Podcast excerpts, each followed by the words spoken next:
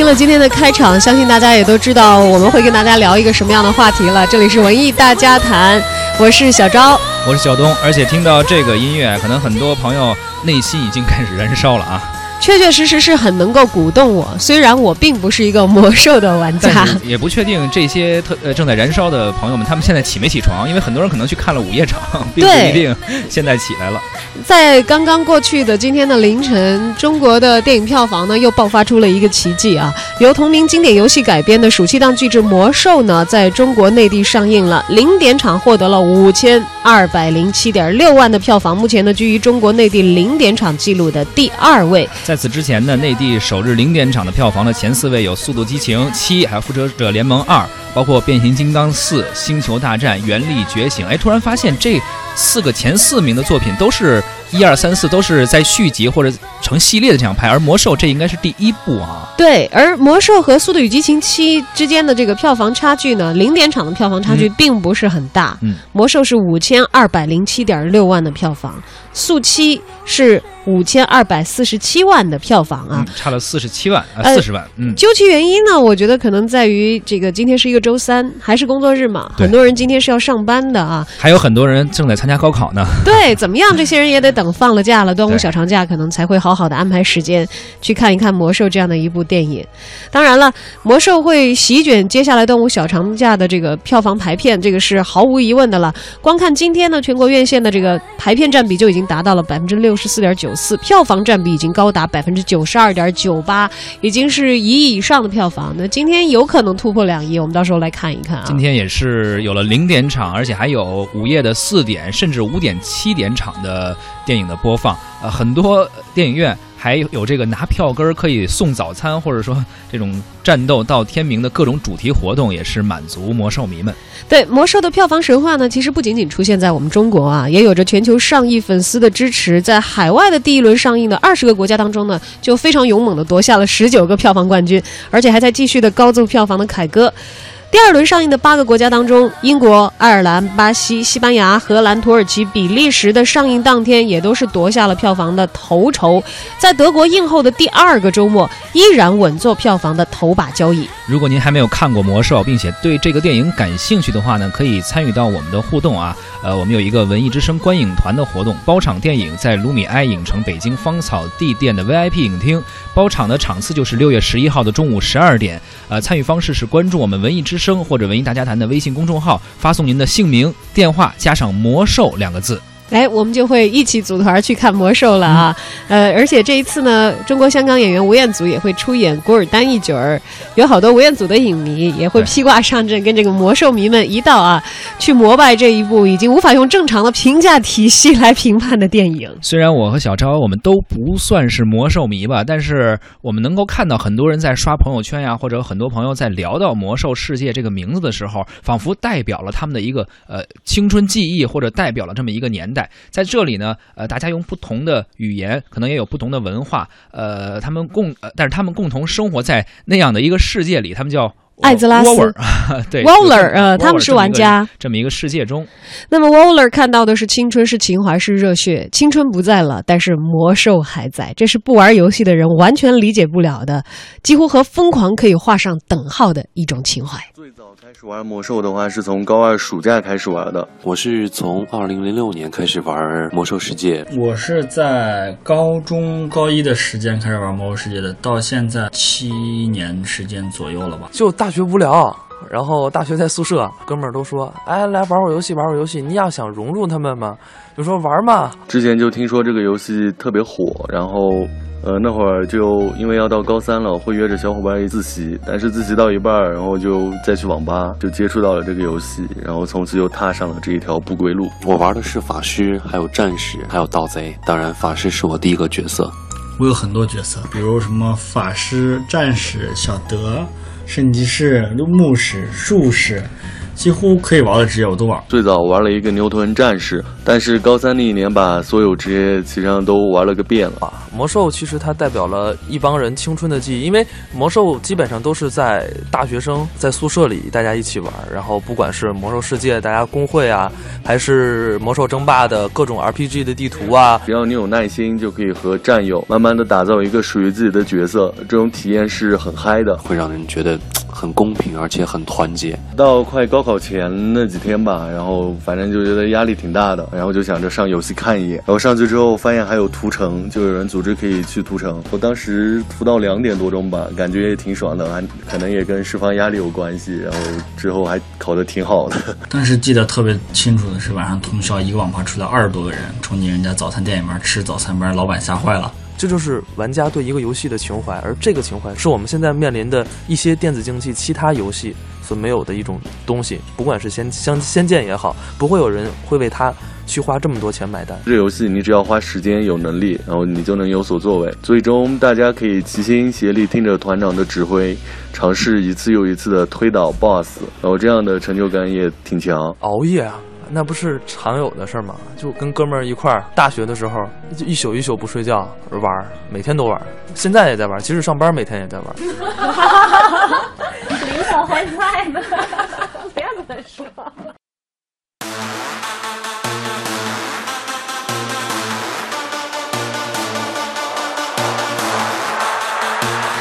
好，在我们今天的直播间里呢，我们的两个主持人其实都是非魔兽玩家，完全没玩过。嗯、所以为了让今天的节目我们不负所有魔兽迷的期待，我们也请到了一个 Wobbler 来到我们的直播间，欢迎我们的记者王雪。好，大家好。啊，那么我们在今天的节目当中来现场演示一下啊，你在正常的生活当中如何区分一个 Wobbler 和一个普通人？就是玩不玩魔兽的人怎么区分？啊对对，这是我在因为要做今天的节目做完功课以后我才知道的。嗯，嗯小东不是 Wobbler 对吧？我都从来没有玩过这个游戏那。那如果你听到有人对你说联盟猪，你是什么反应？我我不会认为在跟我说话。就是 回头看一看是吧？啊，而我要穿上今天这件衣服的话，所以所以以王雪很好辨认，她今天穿了一件蓝色的 T 恤，然后前面是金色的狮子头，所以如果我对你说联盟猪的话，我会回头看你一眼。你是部落狗吗？我以为他这个蓝色衣服上面一个狮子头是那个二十一世纪福克斯的意思呢。那是米高梅吧不？是这个好吗？你看，这就是 Wobbler 和非 Wobbler 的一个区别啊。对，这是这是那个联盟暴风城战旗上的那个暴风城的标志。对，在这儿呢，也给大家普及一个特别特别初级的扫盲级的知识。这我也作为一个非 Wobbler，我来显摆一下啊。这个部落和联盟呢，是在游戏里头的两大阵营。嗯呃，双方呢是互相无法听懂对方的语言，而且是一言不合就开始要干仗。但是基本上没有一言不合的机会，见到就要打，干仗因为你会听见你耳边哒哒一声，然后哎，有部落，快打！但是在电影里头和和在看电影的这个过程里，你不用担心，因为在电影里面双方都是英语八级，你只要看字幕就好了，不是因为电影里有个翻译的角色，他都会帮你翻译好。是吧？字幕哎，而我们的这个 Wobbler 王雪是 Wobbler 当中呃最为最为铁的一票。为什么呢？因为在昨天午夜场的时候，他真的是第一批走进影院去观看《魔兽世界》这部电影。然后完了，还接下来上早班，算不算？对他早上很早就到岗了，嗯、所以真的是你对于魔兽好执着哟。我想问一下学姐的一点是。呃，你是从什么时候开始玩魔兽的？其实我你觉得你在魔兽粉里算是我真的不是特别特别呃时间长的魔兽粉丝，这最早吧，零零五年、零四年的时候，就是刚开的时候，那会儿跟人家起哄吧，那个时候大家都是小号，都是小朋友，然后那时候就是你你你可能走走个地图，你上上个山，爬个塔，然后自己就不小心摔死了，到那个就因为经常莫名的摔死，后来就开始不玩了。但是等我真正最后再跟大家一块儿玩的时候，就已经差不多是一一年、一二年的时候了。其实你起步很早啊，所以对于《魔兽世界》的这部电影，作为一个老 Warrior 来说，你满意吗？你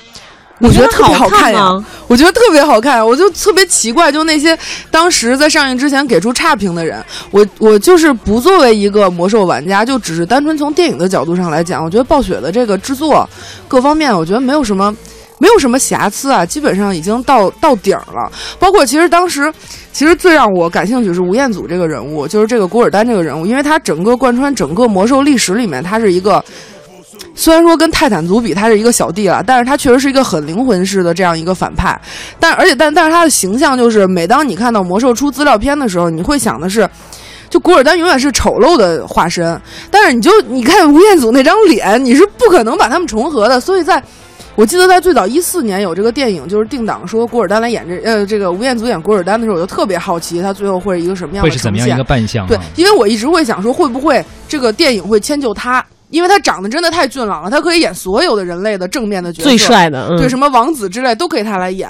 但他选了这样的一个角色，我就我就想说，因为这个确实要易装嘛，就是说你会不会来迁就这样一个帅气外形的一个演员？但是当你真正看到电影呈现的时候，你会觉得这个电影的良心就在于说，我管你是不是什么腕儿，我要呈现的是这个故事和要贴近这个人物，他就真的是。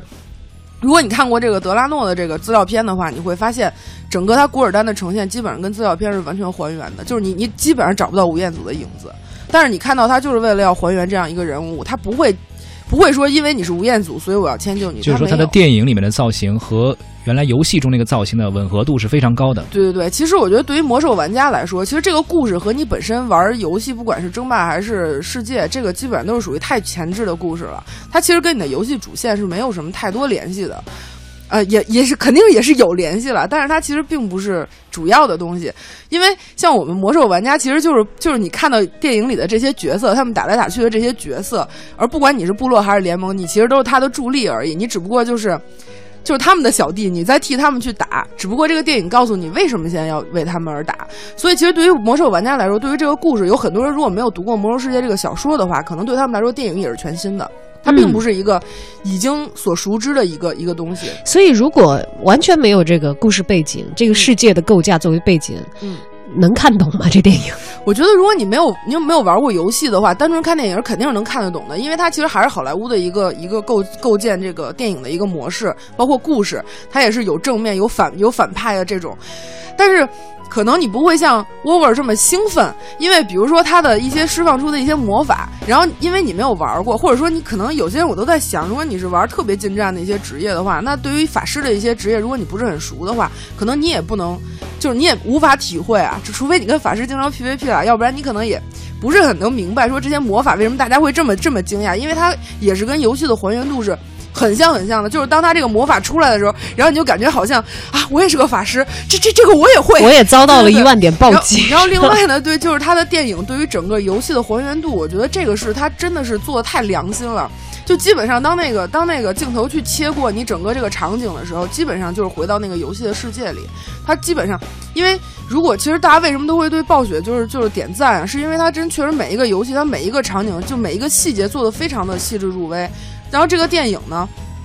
经历了十年，就这个十年不是说魔兽十年，而是说整个只是说魔兽电影的十年。十年前就放话说要拍了，对对对，他他整从零六年到一六年这十年，他是不不断的在推翻自己，不断在推翻自己，然后真的是沉淀了十年以后，才拿出最好的东西来给影迷。其实我当时昨天并没有买到 IMAX 的票，但是呢，我是最后是我是在电影院门口买到的一个就是普通的三 D 的票，但是当时只有第一排了嘛，但是。就即使我坐在第一排看一个普通的三 D 的电影，我仍然能感受到它的这种这种精良的制作。就说你可能还会再去二刷一遍，我肯定是会肯定会的哈，对对，而且肯定要去万达的院线，肯定要去万达的院线去做，因为现在万达已经完全把那个院线已经全部变成了暴风城啊、幽暗城啊这些，就影厅游戏里实际有的那些神秘的世界，对，所以后来我是影厅我一直在想说，就是他们难道真的怕部落跟联盟在门口开战吗？所以干脆分了，就是。你是联盟的，你去联盟主城看电影；你是部落到部落主城看。哎，那你昨天去看电影的时候，有没有在影城碰到你们的联盟的战士？太多了，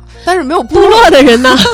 我当时特别逗，我当时在街上，当时在街上走的时候，看到街上好多人都穿着那个部落的衣服，或者拿着这个部落的这些武器啊什么的那种 coser 的那种那种感觉。然后还看到一个自己把自己扮成兽人的，在那儿买那个爆米花。然后当时我就想，这个卖爆米花的小姐的心情阴影阴影面就会不会很大？就是如果你玩这游戏。的话，联盟和部落是绝对对立的。如果你你比如说入行开始，你用的是联盟里面的一个角色或者什么，就不会再去玩另外一个。不会，不会。我其实最开始是一直打的是是部落的，嗯。然后呢，血精灵，然后那那时候我就觉得他长得好看，其实没有什么别的。我觉得我觉得部落长得都特别奇形怪状的，什么牛头人那些长得都很奇怪。但是后来呢，你会觉得说。呃，因为其实真的是你最后选择什么样的，然后你和谁跟谁在一起，完全是你工会的，就是一些朋友，你们最后选择了在哪儿，你最终会跟着你的朋友和你的队友们去走，而不是说真的是我一定要是什么部落就坚守到底。但是你选定了这个你们的这个叫什么联盟或者队友，嗯。他们如果是这个部落的或者这个联盟的话，嗯。你就会一直跟着他们，不可能中途换是吧？他通常一直练这个号主。要还是就就是说，大家会换阵营，通常有的时候是因为故事线的发展，比如说这一段故事，然后可能部落的剧情会多。联盟剧情会少，所以其实我们都有两个号，就是可能部落也有 对，然后你就这边故事线有，然后我就去玩一玩那个。然后比如说他刚开德拉诺的时候，他会送一个坐骑，那但是那个坐骑是部落坐骑，就联盟没有。然后呢，那我就为了要这坐骑，我也得部落弄个小号。用另外一个号去玩对对对，你知道刚才其实，在学姐介绍的过程当中，我无数次在脑中听到那些我完全没有概念的词，感觉听的是一些陌生的词汇，好像不在自己的世界里一样。对，有一些简化的词，可能是他们这个游戏当中的术语，什么 PVP 啊之类的，我记得 P 就是 person 嘛，就是 PVP 就是一个人和一个人打。但是如果说你一个联盟掉进了部落人的群里，就是 P P V P P P P P。所以他这个就是他们专用的一些术语，这是很多年很多年一直玩下来，所以在他内心中、情感中已经可以说是伴随着你的青春。你看的不是电影，看的是你的青春。其实我觉得好多人都是这样吧，就是。昨天我看到一个有人拍小视频，在电影院门口有一个部落，好像 coser 完了以后拿着一个大锤子跟那喊，为了部落，然后好多人跟着他喊。其实后来我在想，就其实这是一种共鸣，就是可能他平常也会有一些压力，但是他可能真的找不到一个什么点。所以呢，如果你平常拿一大锤子站在街上，我估计你就被带走了，你这不是神经病？大家真的觉得你是神经病，。但是如果说你有这样一个背景作为一个理由的话，那这样的话就看上去就很很合理，然后你也觉得很很正常，然后大家也会觉得，虽然会拍下小视频，但大家还是会觉得，因为他一个人代表了一一群人的共鸣。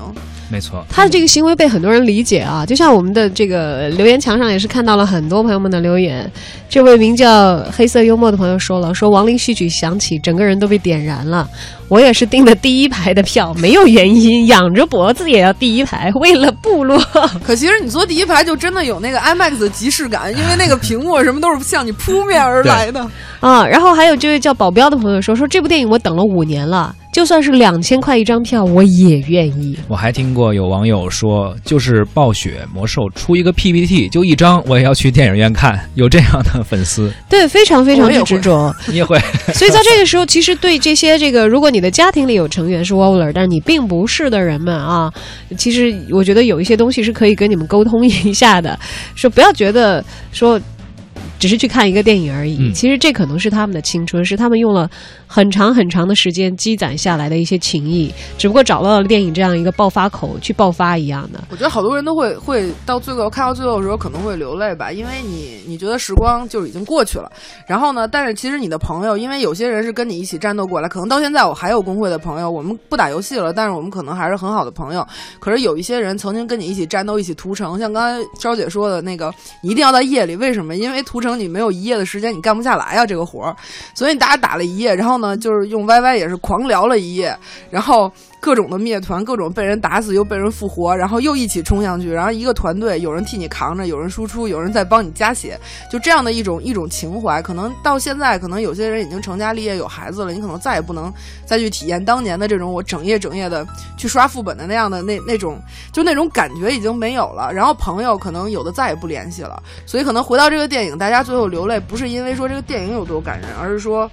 嗯，就是有一些已经自己被自己的青春感动了。对对对，曾经其实曾经的那些热血的那些故事，就是可能你你在现实世界里是完全永远不可能做到，但是这个游戏给了你这样的青春。肖磊说了，说我现在正坐在窗台喝着啤酒，我不想去看了，太多回忆也许会哭。真的是被学姐说中的这一票。我感觉学姐好像已经有点眼眶泛哦，红了，我想到这是吧？个就就不是，啊但但他确实最后片尾的时候，确实你会觉得，因为那个是一个前置的故事嘛，就是到最后，可能你才知道原来联盟是这么成立的。对于很多很多没有看过小说的人，他会有这种感觉。就就像经历了很长时间，大家一块儿在一个工会也好，互相的协作，然后同时经历了那么多年，好像在一块儿共同在做一件事情，经历了一一生一样。这个其实，在我们的生活当中是很难遇到的。你你多少年来跟跟一些团体捆绑，而且我们经常会说说战场上的交情是过命的交情。嗯我们一般人在和平年代没有那个机会去说去完成这些过命的交情，但是在游戏里真的是可以去虚拟一把这样的感受啊而。且虽然是游戏，但是在玩的时候，大家好像都当真了。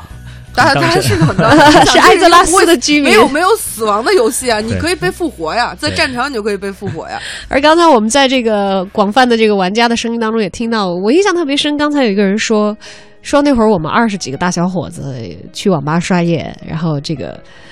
屠城屠完了，我们出来一块儿四五点钟去早点摊儿，把 早点摊儿的 这个老板都吓着了。对，因为这比早点摊起的还早。你想凌晨四五点钟，二十几个大小伙子直奔一早点摊儿来，对啊我觉得，像这样的还好像挺少，因为一般工会啊什么一块儿组队都得有几个妹子，没有妹子就图什么呀？不青春。这就有一个应该是妹子吧发来的留言说，九年前我和我的老公就是因为一起玩魔兽而走到了一块儿，所以这次一定要一起去看电影。还有一位说了，说我的老婆不懂魔兽，所以我打算带我的儿子一起去看。传传承下去是吧？对，玩魔兽的人都什么年龄了呀？嗯，可能比我大的也有吧。我觉得我我认识我们工会最大的一个是七六年的，嗯已，经奔四了。一般八零后或者八零左右的偏多是吧？玩这个游戏，从他这嗯游戏出现开始，上大学嗯他正好是最能够玩魔兽的时间。正好是最有时间的时间。这位恋恋笨蛋说了：“说身为一个联盟战士，副本从没退过，战场从没退过，野战从没退过。主要我想说的是，你作为一个战士，你怎么退呀、你不是骑士无敌炉石就跑了？你看这个网友就很容易把咱俩忽悠了。这学姐很专业，对呀、一说这话茬儿，对呀隐身假死都不行啊！你没有这个技能，你只能打。